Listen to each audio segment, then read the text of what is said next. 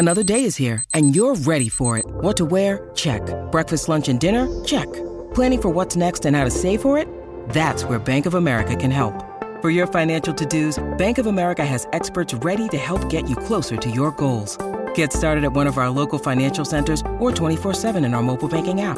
Find a location near you at bankofamerica.com slash talk to us. What would you like the power to do? Mobile banking requires downloading the app and is only available for select devices. Message and data rates may apply. Bank of America and a member FDIC.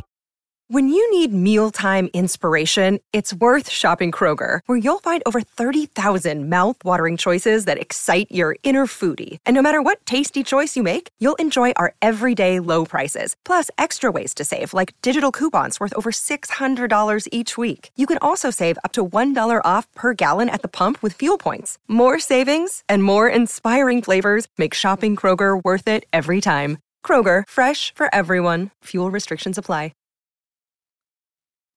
¿Estamos a cuánto? ¿Es ya menos de un mes para la, la, conferencia? Ya es menos de un mes para la conferencia, ya queda menos. Me he despertado hoy con que era la de Microsoft y bueno, pues si es la de Microsoft no podemos estar tan lejos ¿no? de, de, de que nos cuenten y, y, que nos solucionen todos los problemas que tenemos. Porque, macho, esto es eh, incontestable. Vamos a ir con, más que con el follow-up, hemos estado, nada, que fueron tres días sin grabar aproximadamente. ¿no? sí, más o menos, o tres semanas. Así que directamente vamos con las noticias porque se nos han acumulado la, la, típica noticia esta de que Apple está diciendo dame algo, dame algo y no tenemos pasta, pero alguna cosita más divertida y más entretenida. Y la primera es una, yo creo que de las cosas más sorprendentes y de la noche a la mañana que ha hecho Apple en los últimos tiempos, que ha sido este recorte de comisiones de afiliados en la compra de la apps, no del resto de las cosas de la App Store, sí. perdóname, de, la, de las distintas tiendas, porque tanto las canciones como incluso las suscripciones a Apple Music o el resto de cosas siguen teniendo el mismo famoso 7% que tenía de comisiones de afiliados. Sí. Y de la noche a la mañana anunció Apple eh, que es posible que alguno de vosotros no conozcáis, aunque yo creo que ha tenido suficiente recorrido esta noticia para que todo el mundo que no sabía que existía este programa de afiliados se enterase. Yo creo que la gente sí conoce, sobre todo el de Amazon, que es el más popular y el que más se suele utilizar, también por la variedad de, cosas que tiene eh, el, gigante de Seattle. Pero eh, ha sido un recorte de la noche a la mañana de dentro de una semana bajamos el porcentaje del 7%, originalmente el 5, lo subieron al 7 hace unos años, al 2,5%. Y no ha sido tampoco una revolución en armas, pero sí que hay gente a la que esto le tiene que haber hecho bastante pupa.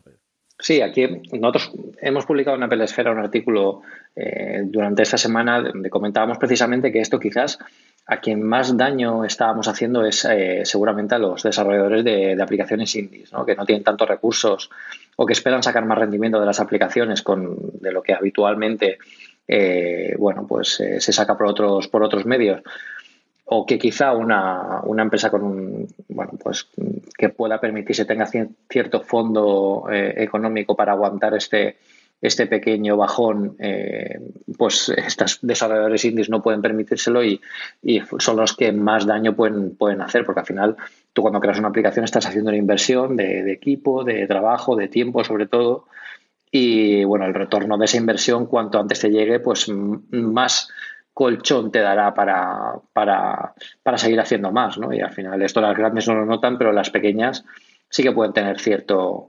cierto, cierto impacto. De todas formas, eh, bueno, Apple sacó una aclaración hace poco diciendo que esto no iba a ser exactamente así, que, que bueno, al final todo parece que se, que se estandarizará un poco, eh, no va a ser tan, tan drástico, pero, pero sí que es cierto que, bueno, pues sorprende un poco que a estas alturas eh, se tomen estas, estas, estas medidas.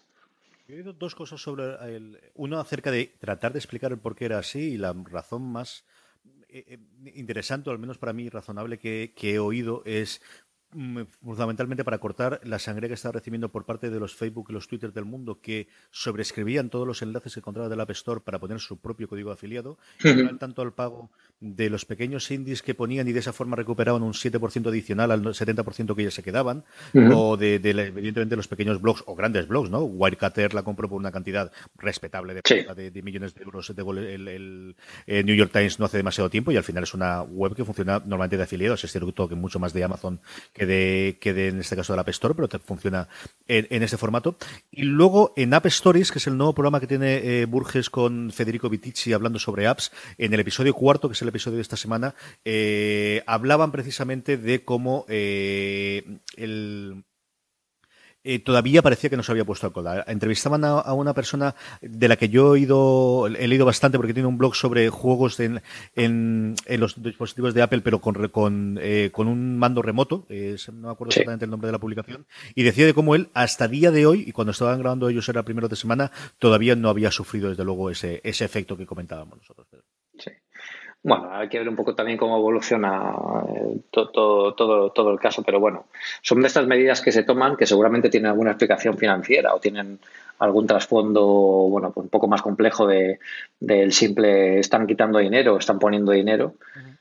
Pero al final la segmentación y todo lo que, lo que puede suponer esto, pues también es una cosa que, se debe tener en cuenta, sobre todo porque la, Apple Store hoy en día es, para mucha gente, eh, eh, empieza a ser la, la, propia Internet, ¿no? Ya no se buscan se busca no se busca tanto en Google, sino se buscan apps, ¿no? Si no estás en una app, quizás no tienes, eh, no tienes presencia hoy en Internet tan importante como, como antes.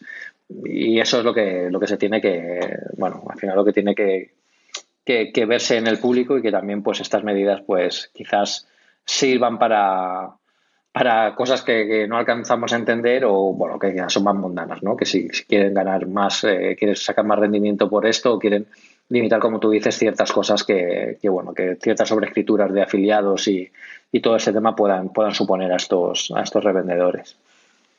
que hay que ver especialmente, eh, y a medio plazo, yo creo que es todo el tema del App Store para iPad. Yo creo que es una de las cosas, y ahora entraremos con resultados financieros alguna cosa más pero esta es una de las formas, ¿no? En la que puede fomentar que haya blogs o que haya publicaciones que se dediquen a analizar aplicaciones del iPad y que den ese salto para, para por un lado, desde la gente de desarrollo y por otro lado, para que se compren unos precios superiores. Eh, otra de las noticias que teníamos de esto de números grandes y que asustan de buenas a primeras y que de estas cosas barbaridades que tenemos eran los AirPods y es que hay un estudio en Estados Unidos que hablaban de un 98% de satisfacción o de SAT, como dice siempre Tim Cook, que me gusta decir esta Sí. Es que los AirPods, mm, eh, bueno, creo que conocemos algún caso en el canal, el de Telegram que, que devolvió los AirPods porque no estaba satisfecho con, con ellos, pero yo, yo, bueno, yo cada día estoy más contento. Yo creo que es uno de los productos estrella, ya no del último año, sino de los últimos años que ha lanzado Apple un producto redondo, innovador, bien pensado, con un precio atractivo, orientado para un público que quizás antes eh, no pensaba en adquirir un producto de este tipo, no pensaba en adquirir unos bits inalámbricos o, bueno, cualquier otra marca y esto ha abierto un poco el espectro, ¿no? Y también es importante porque también eh, nos acerca a ese mundo de comunicaciones inalámbricas que se inauguró con el iPhone 7 y al final es un poco todo un camino conjunto que, que, se está recorriendo con esto. Luego hablaremos del iPhone 8 y de la posibilidad de que se añadan estos AirPods en una edición premium, pero yo creo que es un producto que está sirviendo mucho como caballo de Troya. Yo eh, el otro día oí una frase que creo que tiene mucho sentido, que los AirPods están siendo el, el, nuevo, el nuevo iPod en el sentido de que está trayendo mucha gente a la marca que antes no, bueno, pues no se fijaba tanto porque no interesaban sus productos o porque nunca se habían fijado en ellos, pero con los AirPods, pues eh, quizás eh, está volviendo a ser atractiva en ese campo, ¿no? Lo que al final hay que esperamos que Apple innove mucho más en este, eh, de esta forma, ¿no? Que es lo que, lo que destaca sobre la competencia.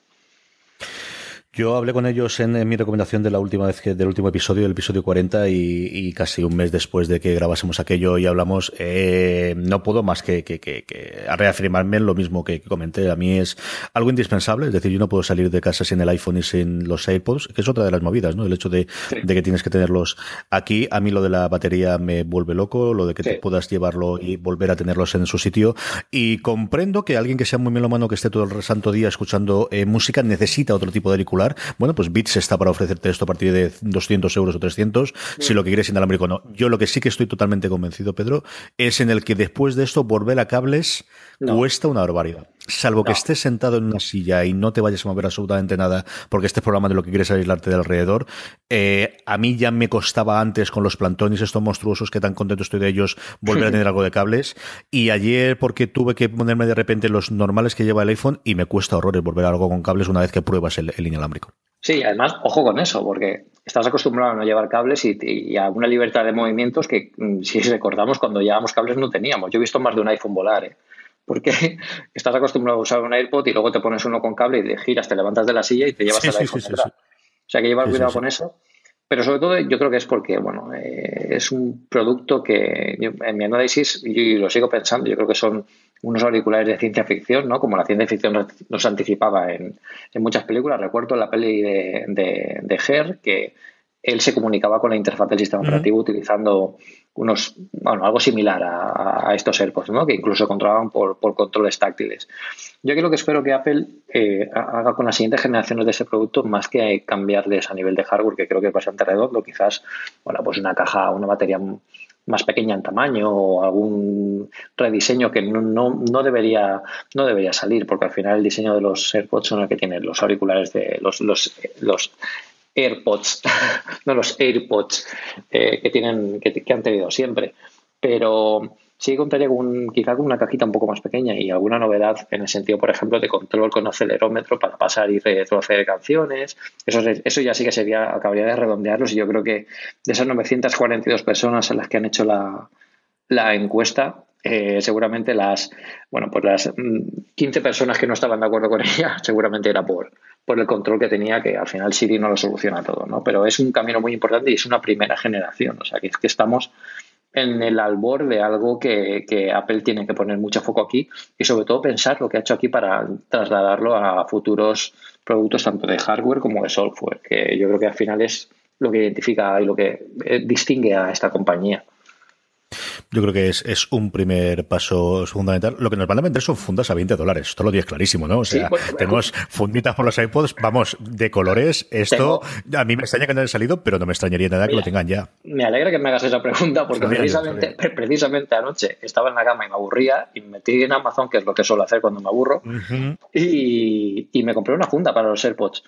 Eh, creo que está eh, a 12, 12 euros, una cosita así, una funda de silicona de, de todos los colores del mundo, habido así por haber. Y este incluso llevaba un cable de sujeción que los unía. O sea que, bueno, tiene buena ya, ya, os diré. En el canal de Telegram haré una mini review de esto. Cuéntala porque en AliExpress yo juraría que era Carlos, que, también era de Elche, si no recuerdo mal. Me acuerdo que era Carlos de Elche por eso. Y a lo mejor me ligo con el nombre, pero, pero me acordaba por eso. Él había comprado una por AliExpress y me mandó también de silicona roja y estuve... No me acuerdo por qué Leche no pude procesar la operación en el este, pero tengo, tengo ganas de comprarme una, de, de, tener alrededor. Y con el este que dices tú de tenerlo unidos, pues igual si lo ves... A, eh, haz la review, haz la review y pon el enlace, tío, que, esto me interesa. A ver, si a ver si me llegan en, en, unos días. Ya aprovechamos para, bueno, la gente que nos estéis oyendo y que no estéis dentro del canal de Telegram, que sepáis que tenemos un canal de Telegram eh, de gente que mola mucho y bueno, también estamos Carlos y yo. Y, os animamos a que, a que, a que entréis, que hablamos de, casi todo, del bien, del mal y del estado del mundo en general. Y también de Apple, o sea que está genial. Y contaremos. dos o tres días en los que no grabamos, así tenéis algo en lo que poder discutir y hablar. Que está sí, sí, sí. Por ejemplo, por ejemplo. Eh, Telegram.me barra una cosa más, ahí es donde nos podéis encontrar el, el, grupo de Telegram, como decía Pedro. Pedro, eh, la parte de los números, ¿qué es lo de siempre, ¿no? Eh, aquí hacemos un programa financiero que tiene su sentido, yo no te digo que no, que al final es la empresa posiblemente más importante del mundo eh, a nivel financiero y desde luego de, recursos, y ahora además con el tema político de la representación de, dividendos a Estados Unidos y mil millones de cosas alrededor que podemos comentar. O la otra que es, bueno, nosotros hacer un poquito de, de, pasando por las cifras importantes y comentar lo que más nos interesa desde el punto de vista de usuarios, consumidores y comentaristas dentro de de lo que cabe de Apple, ¿no? Nos basamos en lo que comentasteis vosotros en Apple Esfera, de los números más importantes. Dos o tres cositas que quieras resaltar de aquí, Pedro. Yo creo que hay varias cosas importantes. A mí la que más me ha gustado, que quizá no sea la más importante, pero que a mí personalmente me llama mucha atención y creo que es un camino y una dirección a seguir por la compañía, es que mm, solo las ventas del Apple Watch y los AirPods, eh, junto con los Beats, también hay que tener en cuenta, son eh, tan grandes como una compañía que está dentro del, Fortune 500. O sea, eso es eh, enorme porque Estamos hablando de productos que realmente son innovadores, son diferenciales, eh, están abriendo un camino, una tecnología que antes, eh, bueno, pues no la teníamos o la teníamos de una forma que era más tosca. Y es muy importante que Apple también apueste por estos caminos porque es lo que hemos hablado justo hace un minuto, que es la que diferencia a esa compañía de las demás. Y, del resto, eh, los índices de satisfacción tanto del iPhone 7 como del iPad Pro están por encima del 95% en todos los casos, que yo creo que es una brutal noticia. Y otra importante es que los ingresos de, la App Store han crecido casi el doble con respecto al año pasado, un 40%. Eso es una barbaridad. O sea, estamos hablando de que todo lo que mueve el mundo ahora mismo son las aplicaciones. Y la mayor tienda de aplicaciones del mundo ha crecido casi el doble. O sea, ahora mismo es eh, uno de los negocios más rentables del mundo es tener una aplicación eh, potente dentro de esta, de esta tienda de aplicaciones y si eres desarrollador estar aquí es donde tienes que estar. Por eso es tan importante la, conferencia de desarrolladores que se va a celebrar en, California dentro de menos de un mes y de todo lo que nos cuenten, que va a haber un montón de, noticias. Yo cuatro cositas, ¿no? Una sobre cada una de las cuatro grandes patas de Apple. La primera es que la de servicios sigue creciendo. Ese es el gran, eh, donde tiene el foco puesto Tim Cook para tener un lugar de crecimiento. Al final, cuando vas a Wall Street, lo que buscas ya no solamente son los resultados de hoy, sino resultados a futuro.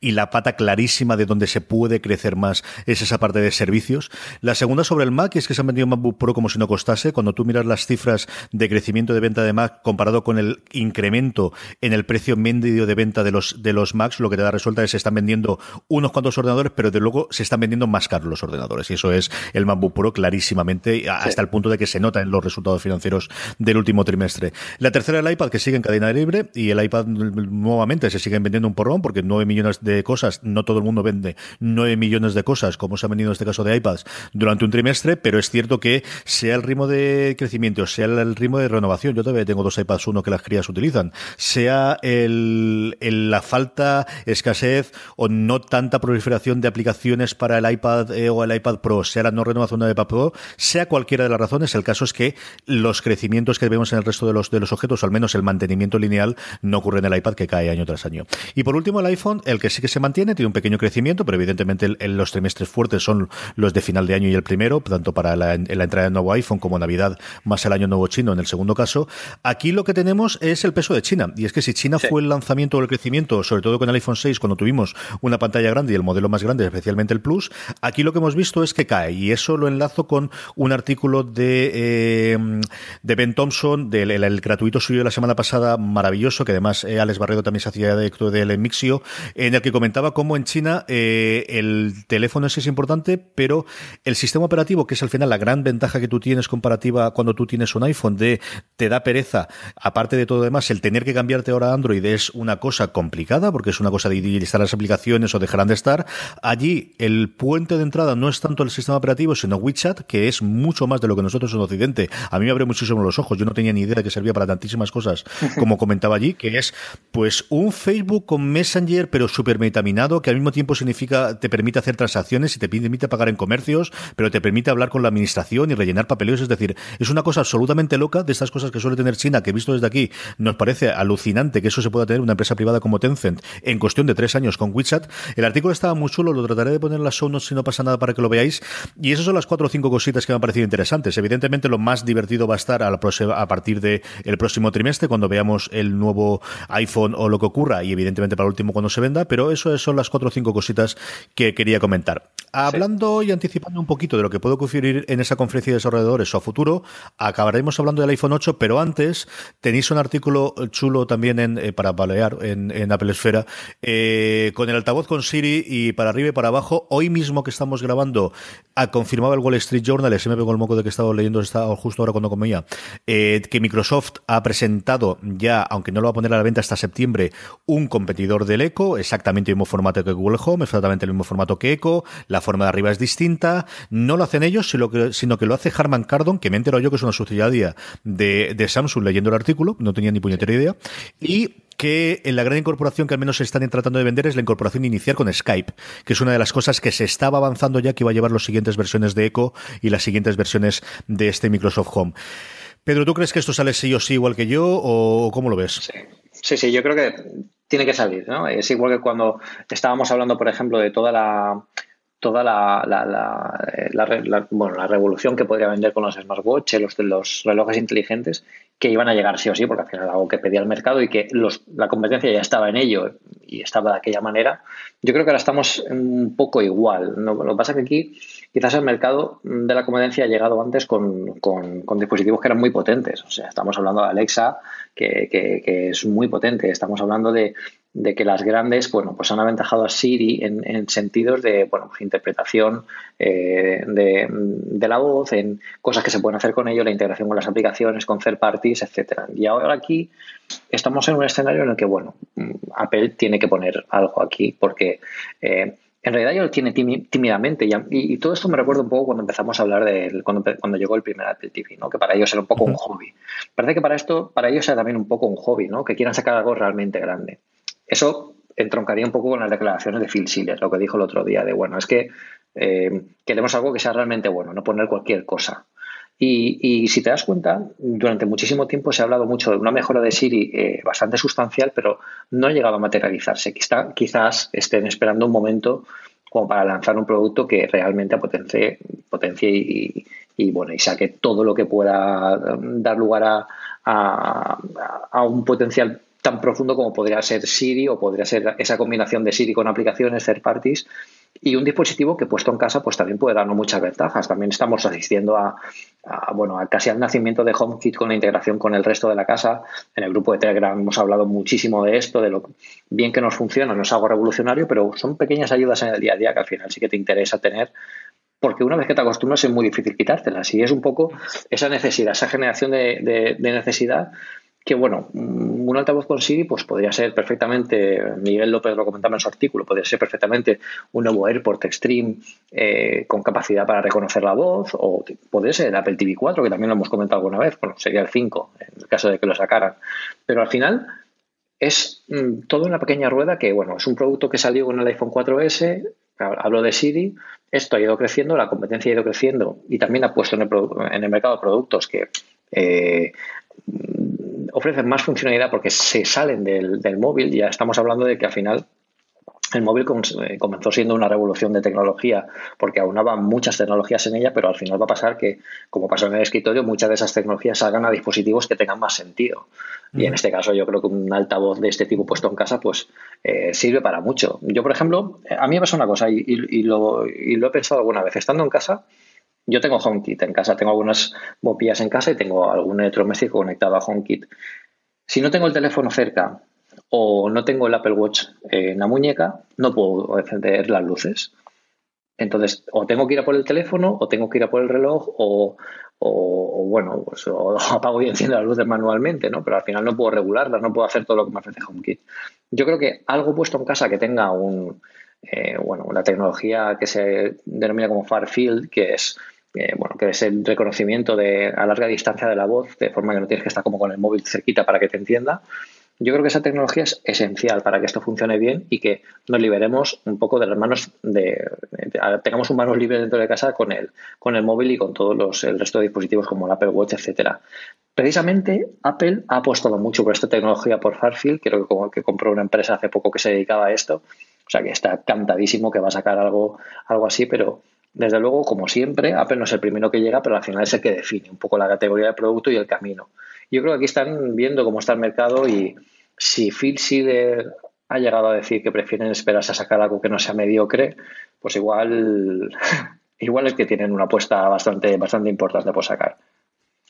Yo el tema del Apple TV, hace dos, tres años, eh, yo creía que ese era el, lugar, eh, especialmente con, la, con la evolución del Xbox y tal, yo lo veía. Después del éxito, sea real o sea fingido, sea una cosa que vemos en la prensa de comentarios o sea realmente porque han vendido, no sé si esas estimaciones que hacen de 10 millones, 11 millones de, ecos vendidas en Estados Unidos son reales o no. Pero sí es cierto que hay esa sensación cuando tú lees la prensa especializada o visto desde fuera de que Amazon se está quedando en el mercado y que lo seco eh, es una cosa que va, que ha llegado para quedarse y que va más. Yo creo que tiene que hacer un dispositivo individual. Una vez que lo tiene Amazon, una vez que lo tiene Google, una vez que lo tiene, sobre todo por precio. O sea, al final, si te obligas a comprar un Apple TV al precio que hay cuando Echo no hace más que ir bajando los precios o teniendo funcionalidades externas, yo creo que vamos más a, a un dispositivo externo que a lo mejor tiene una opción dentro del Apple TV, pero que tengas uno, uno independiente. Y luego del iPhone 8, Pedro, aquí, en fin, dime, dime.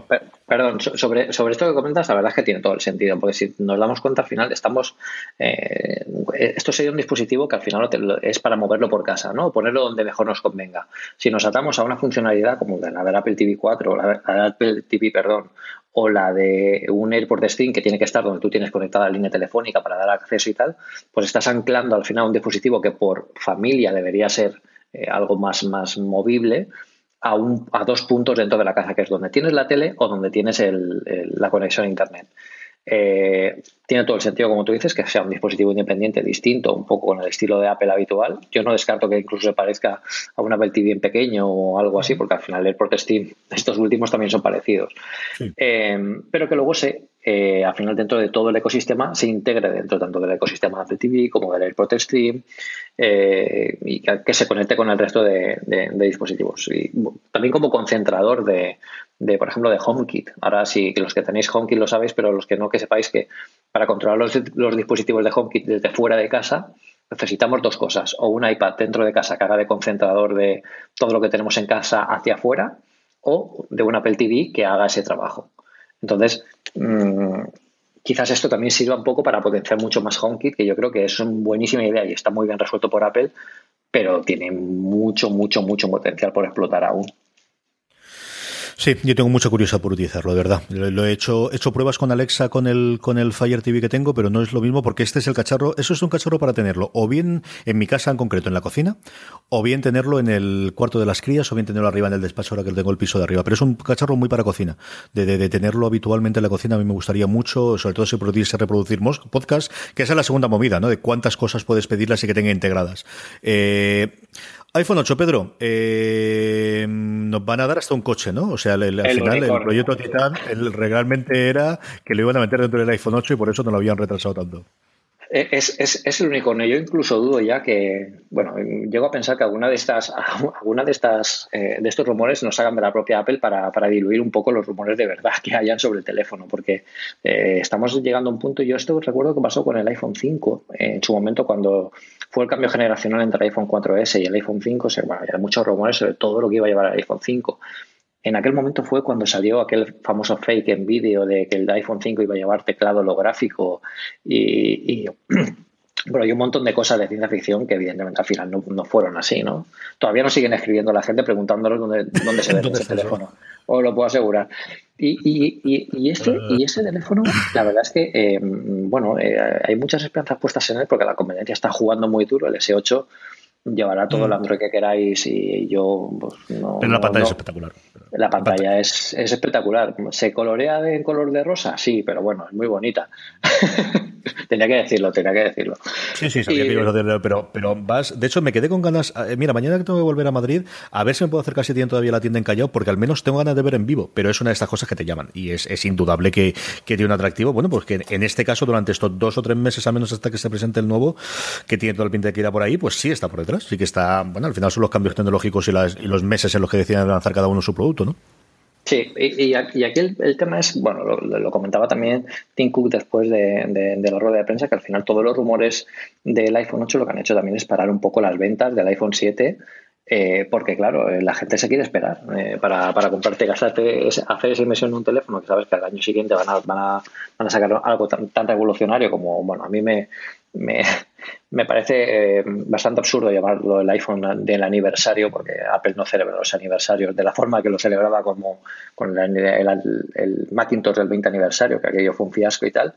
Yo creo que este año, no por ser aniversario, sino porque toca, eh, van a meter muchas tecnologías dentro del teléfono que sí que quieren, bueno, pues llamando un poco la atención sobre la gente y diciendo, bueno, aquí estamos nosotros, hemos tenido, es cierto que hemos tenido, han tenido dos años un poco de, de, bajar a nivel de, innovación de marketing, ¿no? Porque al final lo que han potenciado lo que tenían los dispositivos anteriores, tanto el iPhone 6S como el 7, y, y, y mejorar el concepto básico de esos dispositivos, pero no pues un iPhone con todo el frontal que sea una pantalla, pues de, mm, saca muchas dudas, ¿no? ¿Dónde va a estar el Touch ID? Han conseguido meter el Touch ID debajo de la pantalla, eso sería, bueno, brutalmente eh, eh, diferenciado con respecto a la competencia. Lo van a poner detrás, que todo el mundo lo odia, como en los S8, lo cual, ¿qué van a hacer con eso?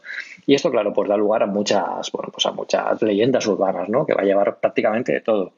Aquí que llevo unos AirPods, pues yo creo que este es el más liviano de todos los rumores que he leído, porque los AirPods pues los pueden incorporar. De hecho, el precio del teléfono se posiblemente se dispare cuando estamos hablando de que sacarán varios iPhone 8, uno un modelo premium grande, potente, con los AirPods si que lo sacan, pues se, subirá seguramente a más de mil a más de mil, de mil euros seguro y de mil dólares por rozará, rozará, rozará por ahí los eh, la cantidad, pero al final eh, lo, que, eh, lo que Apple tiene la oportunidad ahora aquí es un poco de, alejarse de la competencia porque sí que están sacando cosas revolucionarias, pero al final son cosas que, la pantalla curvada del, Samsung S8, del S7 también en su momento, pues bueno, pues está muy bonita de ver, pero no es útil. ¿Qué, se puede hacer en esa pantalla para que sea útil, aparte de que sea bonita? Hay que responder a muchas preguntas y esas preguntas se tienen que responder también, no solo con, el hardware, también con el, con el software, ¿no? Y es aquí donde tiene la palabra Apple, que tiene las dos cosas en su mano.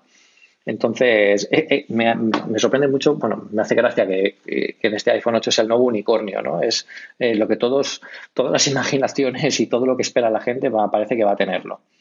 Ahora hay que ver si realmente, bueno, seguramente es imposible que tenga todo lo que dicen porque es que si no sería, bueno, pues no sé, costaría como 5.000 euros o una cosa así el teléfono, pero, pero sí que es cierto que yo creo que van a aprovechar para darlo, para darlo alto y, además eso me, me eso pienso eso porque que Tim Cook en una declaración de resultados haya dicho, no es que los rumores sobre todo lo que va a llevar el iPhone 8 hacen que el iPhone 7 se haya vendido poco. Que Tim Cook haya hablado del siguiente iPhone antes de que salga en una conferencia de resultados, eso lo que hace es alentar todavía más las expectativas. Y yo creo que él sabe que tiene algo bastante bueno en sus manos, por eso el año pasado con el iPhone 7, vuelvo a decir que no se mojaron mucho, aunque pusieron características precisamente y la impermeabilidad y, mejoras en la pantalla, etcétera, etcétera, que fueron bastante, fueron bastante importantes, sobre todo la cámara, que yo creo que fue ese grandísimo cambio en el iPhone 7 Plus. Y, yo creo que tienen algo grande de manos y por eso han querido recordarse a la gente otra vez en la conferencia de resultados, aunque eso, bueno, pues hable un poco en negativo de la tendencia que tiene de ventas del iPhone, pero desde luego va a venir algo muy grande y en septiembre eh, bueno, pues yo estoy contando los días. Incluso no me. No creo incluso que, que, pudieran hacer, incluso presentarlo en, en, junio, en la conferencia de desarrolladores. Eh, sobre todo si estamos hablando de un cambio de dispositivo tan grande, también tendrá que haber un cambio de, de sistema operativo bastante grande para soportar todo lo que lleve este nuevo sistema, este, este nuevo producto. Entonces, presentar un sistema operativo que tenga tantos cambios debido a los nuevos hardware y no decir el hardware que es hasta dentro de dos meses, pues eh, hará que quizás eh, no puedan hablar mucho de él. Y claro, entonces, ¿para qué es la conferencia de desarrolladores? ¿no? Em, tendría sentido que fue en junio nos dieran una sorpresa. O sea que habrá que, habrá que esperar que queda menos de un mes y si no ya para septiembre seguro. Sí, es la parte divertida de hacer esto antes de que lo presente, que ahora todo es maravilloso y todo, nada cuesta dinero, y todo, que todo puede entrar y todo, todo, esto está muy bien. Vamos, Pedro, con el tema de la semana, y esta semana yo quería hablar con Pedro eh, del artículo extenso y largo que hizo en, en la Pelesfera hablando del iPad, por varias razones. Primero, porque a mí los artículos largos de Pedro sabéis que me encantan y que siempre tengo ganas de hablar con ellos. Y segundo, porque este es el dispositivo que en otras circunstancias a mí más me pasaría desapercibido. Yo creo que al final tenemos eh, los que somos usuarios de Apple y que eh, vivimos de ello, indirecto o directamente, como en mi caso. Al final, yo llevo diciendo últimamente bastante, no sé, yo creo porque también viajo más y llevo esto. Mi herramienta de trabajo es mi iPhone, es mi iPad y en menor medida o, en cierta medida para otras cosas es el MacBook Pro. Claro, yo es, uno de los dispositivos que de buenas a primeras menos me interesan verlo desde como, como objetivo de compras, y en cambio es un iPad Pro, pero por otro lado es el dispositivo, el iPad posiblemente que más se venda, es el dispositivo al que más gente se encuentre como, como primera opción o como comparativa por haber comprarlo y, siempre es curioso e interesante ver qué está haciendo Apple en ese punto inicial de entrada de las tabletas con el iPad, que como comentábamos antes en los números, es algo que funcionó espectacularmente bien de números al principio y que en el que ya ha virado, hemos comentado también en los últimos programas, dos o tres veces la estrategia. Hace cuatro años la idea era todo iba a ser iPad mini, en los últimos dos años hemos girado hacia el iPad Pro y aquí queda este modesto y cariñoso iPad a secas, nada de iPad Air, nada de otra cosa. Hemos vuelto otra vez al iPad después de haber desaparecido el nombre. Y este iPad 2017, Pedro, ¿qué te ha parecido alguien que utiliza como tú un MacBook Pro y un iPad Pro por un lado y luego cómo lo ves su hueco en el mercado en este 2017? Yo, yo creo que aquí la estrategia que tiene, que tiene la compañía es un poco sacar eh, dos vertientes. Por eso está desapareciendo y, posiblemente lo haga también en el iPhone, en la nueva generación. Eh, esto de iPad 4, iPad Air, todos los apellidos están desapareciendo porque al final todo aquello fue bueno, prácticamente un experimento para llegar a una conclusión, un dispositivo pues que, que aúne las mejores tecnologías tecnología de todos los productos que tenían. Eso pasó, por ejemplo, con el MacBook. Salió el MacBook Air, está el MacBook Pro, está el MacBook, ahora tenemos el MacBook y tenemos el MacBook Pro. Eh, tenemos el MacBook Air, pero el MacBook Air no se va a actualizar ya. Es, es algo que tenemos todavía del, del modelo anterior. Entonces, aquí Apple quiere tener dos dispositivos, quiere tener el iPad y quiere tener el iPad Pro, con las ventajas e inconvenientes que ello tiene. Las ventajas están claras. Aquí tenemos un iPad potente, bien situado dentro del mercado. Eh, recordemos que quizás en España nos parezca un poco más caro, pero en Estados Unidos está saliendo por un precio muy, muy atractivo. Entonces, eh, tener un iPad por 349 dólares, pues es una pasada. Sobre todo estamos hablando de un iPad de 9,7 con un procesador eh, mejor que el del iPad Air 2. La pantalla no es trutón y no está laminada, estamos de acuerdo, pero sigue siendo una pantalla fantástica. Me sorprende mucho que la gente se queje mucho de la pantalla del iPad eh, cuando es una de las mejores que tengamos, aunque no sea laminada y aunque no sea una pantalla Trutón. De hecho, si pensáramos así, ninguna pantalla de ningún dispositivo de Apple tendría eh, sería buena porque mm, solo son laminadas y Trutón la, del iPhone, la del iPad Pro de 9,7. O sea que, eso es bastante importante. Luego, eh, el diseño sigue siendo el mismo que el del iPad Air, que, el que el del iPad original con la ventaja de que aquí el peso ya no es un problema. En su momento sí que nos impresionaron esos 32 gramos menos que había con la diferencia con el iPad Air 2, pero el peso dejó de ser un problema desde el iPad 4 al iPad Air. Entonces, tampoco tiene mucho sentido plantearse ahora que sea menos o más pesado porque ya me importa ese, ese tamaño. Y, y bueno, y por otro lado, yo creo que, que, han combinado todas las buenas ideas en la esencia básica del, iPad. Por eso en mi artículo lo llamé la concentración de una idea, que es todo lo que ha funcionado en un iPad lo han puesto aquí. ¿Qué tú quieres más? ¿Quieres pantalla laminada? ¿Quieres pantalla de Trutón? Mm. ¿Quieres un procesador más potente? ¿Quieres usar el Apple Pencil? ¿Quieres tener el Smart Connector? Los impresionantes cuatro altavoces? Bueno, pues todo eso te, vas a un modelo un poquito más profesional porque se supone que si necesitas todo eso es porque vas a darle un uso mucho más que, que personal, ¿no? Del día a día de navegar y de lo que eh, usar aplicaciones de, iPad. A mí me gustó mucho la review de The Verge. Em, eh, últimamente The Verge se, se, les está yendo mucho la cabeza en muchos sentidos, pero esta fue bastante buena porque repetían mucho la palabra iPad. Y, me, gustó mucho cómo lo enfocó el editor del artículo, porque aquí lo que le decía es, bueno, esto es un iPad para hacer cosas de iPads. Que además lo hace muy bien, porque Apple además hace estos dispositivos para que todo lo que tengas que hacer en un iPad lo hagas fantásticamente bien en un iPad. O sea, no, no tienes que estar mirando procesador, no tienes que estar mirando memoria RAM, no tienes que estar mirando eh, eh, cuánto disco duro tienes. No, pero te lo compras y sabes que te va a funcionar todo y te va a funcionar perfecto. Entonces, eso es un iPad y por eso el precio que tiene yo creo que es muy, muy interesante para la gente, la gente que decía, bueno, yo es que solo quiero un iPad, un, un tablet para navegar y para jugar a cuatro aplicaciones bueno, pues igual te gastas 100 euros más y tienes este iPad, que sabes que además tienes todo el ecosistema de Apple, tienes, eh, bueno, todo el mundo de aplicaciones que no te va a dar eh, ninguna otra tienda de aplicaciones. Y, para mí yo creo que está bastante bien situado y diferenciado del, iPad Pro. Yo creo que aquí eh, lo que tenemos que compararlo es con el iPad Pro, no con el iPad Air 2. Entonces, básicamente porque el iPad Air 2 cuando salió al mercado no tenía este precio. Mucha gente dice, no, es que el iPad Air 2 costaba 420, ahora cuesta 429 dólares, eh, eh, euros, una cosa así, por un poco más te llevas el iPad Air 2 ya, pero cuando salió valía casi más de 500. Entonces, eh, la diferencia entre si me compraría un iPad Air 2 o un, iPad nuevo, yo me compraría un iPad de los nuevos. Primero porque el procesador es más potente, te va a dar mucho más juego. Y luego porque realmente yo creo que es un muy buen producto y, tiene un precio fantásticamente, fantásticamente situado. Si quieres algo más, evidentemente tienes que irte, que al Pro. Pero bueno, eh, al final es como todo, ¿no? Eh, cada uno de los usos que le des es un buen, buen, buen punto de entrada y es de nuevo un nuevo caballo de Troya para la gente que quiera probar cosas de Apple y todavía no se haya atrevido a, meterse. Pero yo creo, creo que lo han hecho muy bien. Sí que he hecho falta quizás eh, de hecho, mucha gente me lo ha comentado que, pues, que lo hicieran en más colores. Siendo un iPad que se supone que es más de uso personal y más de uso eh, para ti, que tuvieran más colores. Porque eso sí que lo diferenciaría también del, modelo, del, modelo, del modelo Pro. No sería la gran característica, pero bueno, servirá para un toque divertido ¿no? a este iPad que no se supone que no es profesional. Pero bueno, la capacidad de 32 y 128 yo lo veo bastante, bastante bien. Yo creo que después del 5C tienen, tienen el, tema de los colorinos, que yo creo que a este tipo de producto le funcionaría bien, le han tirado para atrás. ¿eh? Vamos metiendo un color cada año porque se ve que esa es, a lo mejor quizás esa es la mejor estrategia del color nuevo del año y esto es lo que te permite actualizarte, pero creo que eso tiene sentido en el iPhone. Yo creo que es el hueco que, que en su momento, para los viejos del lugar, en el iPod era el iPod Nano o el iPod Mini en su momento y, que más recientemente podría tener, pues yo que sé, el, el, Mac Booker o otra cosa. Es decir, y que hasta hace cuatro años tenía el iPad mini, ¿no? Era el iPad que te comprabas barato, pero en el iPad mini sí tenías esa diferenciación de mm, si lo quieres barato tienes que llevarte este pequeño porque si quieres algo grande ya te vas a este precio, ¿no? Y aquí yo creo que es un producto desarrollado desde el principio de necesitamos llegar a este precio.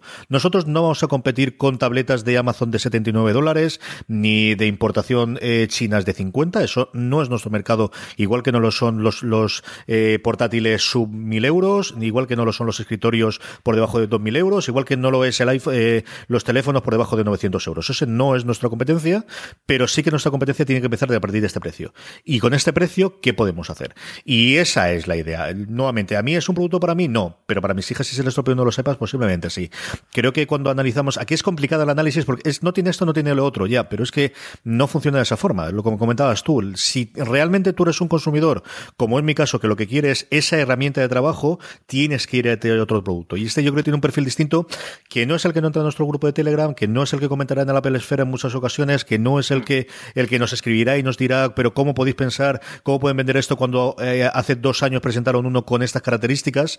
Pero creo que, eh, nuevamente, lo que ocurrirá, eh, es que no tenemos los números, ¿no, Pedro? Pero yo creo que este es un iPad que si no remontar el, el, precio, sí que a lo mejor ellos, al menos se lo han apostado, ¿no? El, este quizás era algo que, que, quería nuestro público, o ese otro público que a la gente que escribe, a la gente que habla modestamente de estas cosas, quizás se nos olvida siempre que existe y que ellos tienen que tener los datos internos.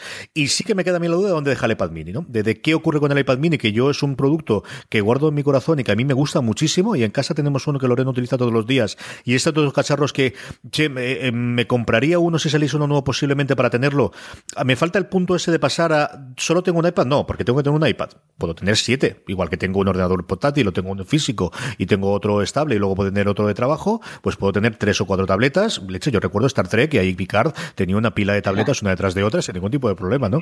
Esto tampoco es original mío porque se lo leí hace mucho tiempo a P.G. Gray, que él tiene cuatro o cinco iPads y ¿por qué no? Es decir, yo quizás me es más cómodo cuando voy a leer una novela al lado de la mesilla he tener un iPad mini, cuando vaya a trabajar el Pro y para llevarme de un sitio para otro que pesa menos, un iPad eh, nuevo o un iPad Pro de 9 pulgadas, ¿no? Evidentemente está el coste del precio, pero cuando eh, al final es tu herramienta de trabajo y bueno, pues en vez de gastármelo en coche que voy en tren, me lo puedo gastar los cacharros estos. Pero sí tengo curiosidad por qué ocurre con el Mini, ¿no? Después de todo este cambio. Sí. Aquí además es importante que eh, yo creo que aquí lo que Apple nos quiere vender no es un iPad, nos quiere vender los servicios, nos quiere vender la App Store, nos quiere vender el ecosistema, nos quiere vender todas las ventajas que no tiene ninguna otra marca. Entonces ellos han dicho, bueno, para que eh, la gente pueda consumir estos contenidos, estos servicios y todo este ecosistema bien, ¿qué producto tenemos que tener mínimo en el mercado para llegar además a este precio?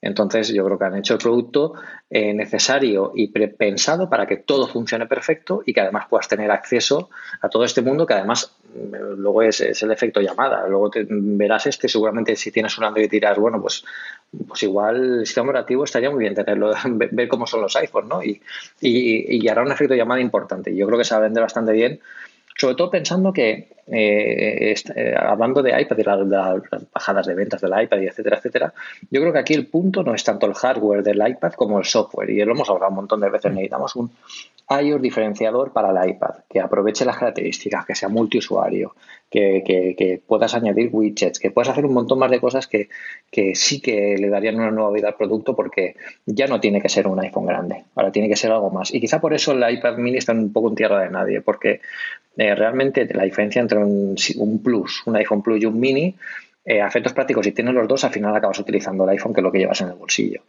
Entonces, si diferenciamos un poco el software y a, los, a los iPad les damos nuevas características que nunca va a tener un teléfono por tamaño de pantalla o por lo que sea, quizás sí que podamos, eh, bueno, Apple sí que continúe reviviendo el mini, si no, nos quedaremos con los iPhone grandes y de ahí ya pasaremos a los 9,7 y si sacan en, en el futuro un 10 con lo que sea que, que, podrían sacar. Si quieren hacer un tamaño intermedio en los pros seguro, porque aquí yo no creo que hagan más tamaños, entre el 9,7 y el 12,9. Pero bueno, es, un, es una forma ¿no? de, de, atraernos de nuevo a, todo esto. Y yo creo que además es un buen momento para hacerlo porque es un producto que no desvela nada de un nuevo sistema operativo, sino que cuando salga, este ya lo utilizará.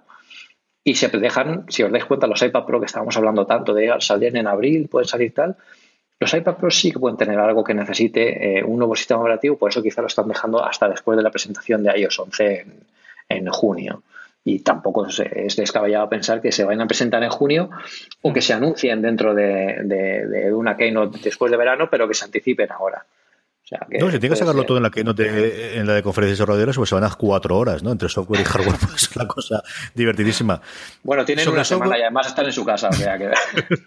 a, ver, a, ver, el desembarco de San José este año cómo va, ¿eh? Yo quiero ver las fotos de la fiesta y del centro del pueblo, pueblo-ciudad, porque al final decimos pueblo porque los yankees dicen pueblo, pero claro, los pueblos suyos son de 400.000 habitantes, claro. Es que... yo, yo, lo pregunté, ¿eh? cuando estuve en San Francisco, pregunté qué tal era San José y tal, y ahí me dijeron que aquello no era...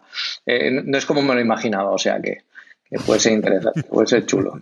Estaría bien, y luego, Sí, sí, sí, hay que ver, a ver que ver cómo está la cosa. Y luego la, otra cosa que eh, hablabas tú del tema del software, el iPad, ¿no? Y lo dejamos eh, porque yo creo que es un tema para comentar y podemos comentar alguna otra semana como tema de la semana. Pero nuevamente recordaba uno de los últimos podcasts de Ben Thompson, eh, no él, sino, no me acuerdo cómo se llama, el, con el que hace Exponent, que es, que es un profesor de Harvard. Él hablaba de cómo, cuando tú miras las keynotes, y él lo hablaba de memoria y yo también, así que es posible que haya alguna diferencia, pero, pero si no de ver el ventrovato, como decía el clásico, las dos primeras presentaciones del iPad, en los que todavía estaba Steve Jones en cada uno de los casos, Steve Jobs se tiró media hora hablando no de las características del iPad, sino de cómo el software, de trasteando con el software y mira, se puede hacer esto, se puede hacer lo otro, se puede dejar de hacer aquello. Que es lógico también porque eran las primeras pruebas, pero ya venías del iPhone, o sea, la pantalla táctil y el funcionamiento general de iOS ya lo sabías cómo funcionaba, ¿no?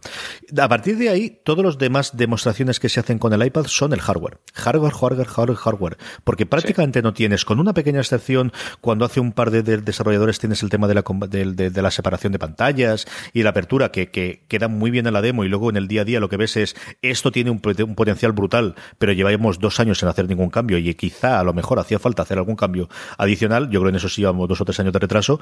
Bueno, pues, pues eso es lo que está ocurriendo, ¿no? Se, ha quedado clarísimamente atrás. Yo creo que es un secreto a voces que todo el mundo conoce y que, y que bueno, empieza a tener un cierto margen, pues igual que ocurría con los ordenadores de escritorio, ¿no? De, alguna cosa pasada de catálogo oscuro.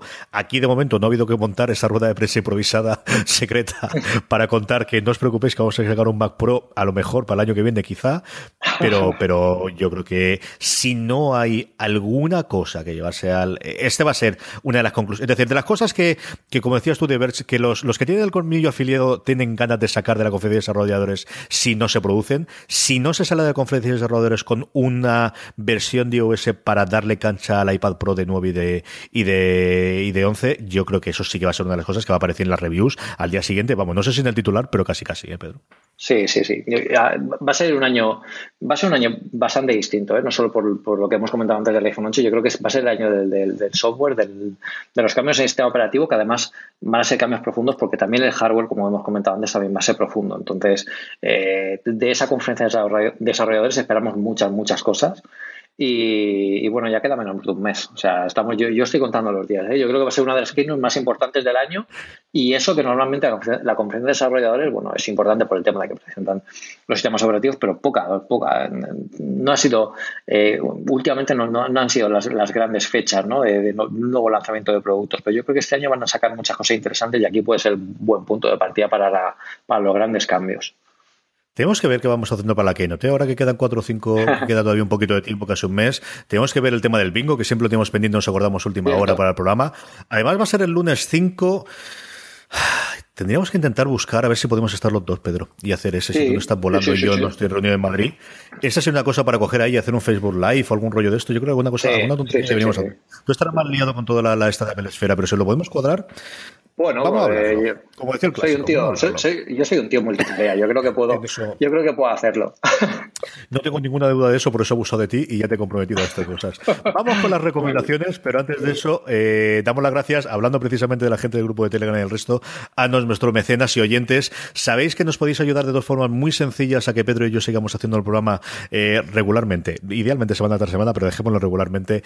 La primera forma es convertiros en mecenas desde un euro al mes, nos podéis apoyar desde mecenas.postal.fm. Allí os llevará a la página de mecenazgo de los distintos podcasts de la cadena, incluido una cosa más. Y como os digo, desde un euro al mes podéis apoyarnos para que sigamos haciendo los programas. Y por otro lado, nos podéis ayudar entrando eh, la próxima vez que vayáis a comprar en Amazon España, sea eh, lo que vayáis a comprar. Si entráis desde amazon.postal.fm, así de sencillo, acordaros, amazon.postal.fm, sea en el escritorio, sea en el dispositivo móvil. En vez de entrar desde la tienda, vais a amazon.postal.fm y ya os lleva donde os tenga que llevar. Cualquier compra que hagáis a vosotros os va a costar lo mismo y a nosotros Amazon nos pagará una pequeña comisión para seguir haciendo cada vez más y mejores cosas en una cosa más y en todo Postar FM. Y ahora sí, Pedro, vamos con la recomendación de la semana. Bueno, yo tengo una recomendación que empezamos ya eh, temporada estival, muchos de vosotros vais a viajar y a muchos de vosotros os van a poner multas. No porque hagáis nada muy ilegal, pero seguro que se os pasa en alguna ocasión de velocidad un poquito y bueno, al final os llega un susto. No pasa nada. Hay varias aplicaciones que están totalmente dentro de la legalidad, no, no, hay nada que esté eh, que sea un detector de radares de ondas ni ninguna cosa de estas raras, pero sí, bueno, tiene la base de datos de, de, radares y podemos utilizar de forma sencilla con nuestro, con, junto, que, junto con el Google Maps o Apple Maps que tengamos en, en, el coche, incluso si utilizáis CarPlay. No porque salga nada en pantalla, sino porque es totalmente sonoro. Es una aplicación que se llama Tráfico No. Es bastante buena, es horrible, pues ya lo digo, es muy fea. O sea, el que lo ha hecho merece, merece la muerte a nivel de, diseño, pero funciona muy bien. Y funciona muy bien porque además está integrada con, bueno, eh, son la voz antigua de Siri, que es una cosa, la voz de, locución del, sistema operativo, y nos va avisando con antelación de los radares y, nos puede servir, nos puede quitar de más de un susto. O sea que además está bastante actualizada, es bastante precisa. Yo la llevo probando varios meses y la verdad es que funciona muy bien. Hay otra también muy, muy conocida, se llama Coyote, que es la más conocida de todas, eh, pero yo he usado mucho esta y aunque no es la más bonita del mundo, pero funciona realmente bien. O sea, que si estáis pensando hacer una escapada o un viajecito, probadla porque también por vuestra precaución, para que circuléis también mejor, no solo para evitar las multas, eh, es algo que se puede utilizar en conjunción con, el, con vuestro GPS favorito. ¿eh? Podéis directamente lanzar la aplicación, dejarla en segundo plano y poner Google Maps o Apple Maps o vuestra aplicación de navegación favorita, que esto solo eh, añadirá el sonido cuando sea el momento dentro de la navegación que tengáis con, vuestra aplicación favorita. O sea que funciona muy bien y, bueno, echarle un ojo a ver qué os parece. Sí, señor, esto voy a instalarlo en el iPhone de mi mujer ya mismo, que el otro día tuve que pagar una de estas. Y eh, a Raúl Martín Carbonel, que es el desarrollador, cuando Pedro ha dicho lo de merece la muerte, sabes que lo ha dicho en sentido figurado y con todo el cariño del mundo. Pero, yo te. Pero, todo. O sea, que lo tengamos de oyente y la hemos liado, Pedro, tampoco es Pero hay que cambiar esa, esa interfaz. hay que hacer algo ahí. Llámanos, Raúl, si eres oyente y vamos a hablar de esto. Yo creo que podemos hacerlo con Mi recomendación de la semana tenía otra cosa por guardar para la semana que viene. Viene dada de una necesidad perentoria que tuve ayer y es que están en obras en mi edificio, en la Galia, el edificio en el que yo trabajo en la universidad, eh, porque están cambiando todo el sistema de refrigeración. La Galia se montó, fue un edificio curiosísimo en su momento que se montó en tres meses medio prefabricado y el sistema de refrigeración llevaba un, compuesto químico o un sistema de refrigeración que se fue prohibido por la Unión Europea como dos o tres años después. Con lo cual, cada vez que se estropeaba el aire acondicionado, la reparación era un invento de poder reparar. Entonces, han decidido que iban a hacerlo eh, definitivamente y lo que están haciendo es cerrar el edificio por trozos eh, y durante ese tiempo tienes que desalojar el despacho. Todo esto cuento para deciros que he tenido que sacar de ahí el, el ordenador y ligarlo todo y el monitor externo que yo tenía del primer Mac Mini que tuve en su momento, eh, en vez de dejarlo en el despacho de otro compañero para después llevarlo para allá, digo, bueno, pues mira, ahora que tengo el MacBook Pro me lo llevo para casa. El otro día mirando por Magníficos encontré un adaptador de DVI, porque esto todavía no tenía salida de HDMI, sino de DVI al, al, para el MacBook Pro, para USB-C, y digo, bueno, pues me lo llevo para casa. Pregunté a la gente de Magníficos que Mark, eh, muy amablemente desde el servicio de ayuda, me, me, dijo que, vamos, que la cosa debería funcionar bien. Lo compré junto con otro disco duro que tengo aquí de Porsche que está muy bien de precio, de 4 teras, que, bueno, en fin, el que este tamaño tenga 4 teras, Pedro, ahí me sigue alucinando. Sin alimentación externa y tal. Pero vamos, en fin, por no enrollarme más, el caso es que cuando llego y conecto, eh, todo maravillosamente bien, pero parpadeo una barbaridad. Digo, bueno, pues no pasa nada. Es el refresco que tiene, está refrescándolo por debajo, estará a 30 Hz en vez de a 60 Hz y funciona. Entonces me voy a, pantalla, preferencias, a preferencias pantallas, perdóname, donde siempre está esto, la resolución y que abajo siempre aparecía la velocidad de refresco. Pues no, no está. Hmm. Si esto estaba aquí, ¿por qué no está? Bueno, pues parece ser que desde el capitán Apple se la ha cargado ya no está en la pantalla y no puedes elegir el sistema de, refresco. Y yo le eché, pero ni avanzado, ni otra pestaña. No, no, no, no, ha desaparecido y no hay ninguna forma sencilla. Yo le eché. Empiezo a buscar en foros, empiezo a buscar respuestas y lo mejor que me están diciendo es, esto está protegido ahora por un sistema de protección interno de Apple que podría buscarte cómo se llama, pero que Dios sabe si me voy a acordar porque no lo... Sí, te lo tengo aquí en medio.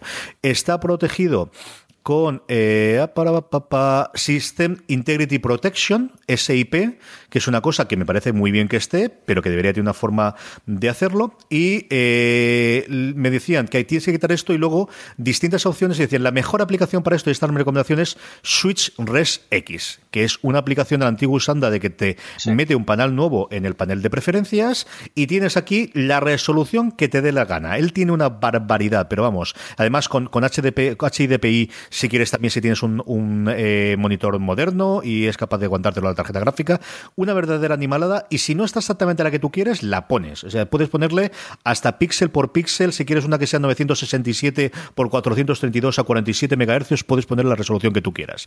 Bueno, pues el caso es que eh, tiro de terminal para quitar el este, porque no es lo más sencillo del mundo. Tienes que rebotearlo desde desde el, desde el, sistema de recuperación, meter una cosa en terminal y una vez que lo instalas, chico, pues ya maravilloso. Entonces, eh, me permiten eh, poner, como os digo, ya no solamente la, resolución, sino exactamente la que tú quieras del perfil, te permite hacerla incluso por aplicaciones. Si quieres una aplicación que esté con mayor resolución y con menor resolución, también te permite hacerlo, cosa que no está absolutamente nada mal eh, pues cuando tienes problemas visuales. O a mí, por ejemplo, me ocurre con el Mac Mini que tengo abajo en la que tengo conectado a la tele, porque la tele ahora tengo muy lejos. Entonces, la reproducción del vídeo sí que la quiero que la haga a la máxima resolución, pero igual para cuando yo tengo que mirar algo en el navegador sí me interesa que esté una resolución superior. Entonces, es otra de las cosas que tengo que probar después, pero fundamentalmente es que me ha permitido hacer una resolución eh, personal a 60 Hz y quitarme y ahora mismo poder grabar y hablar contigo con una pantalla como Dios manda en vez de la pequeña de 13 pulgadas. Así que, como os digo, Switch Res X, os pondré el enlace en las show notes, eh, para cosas muy, muy especiales, pero chico, cuando lo necesitas,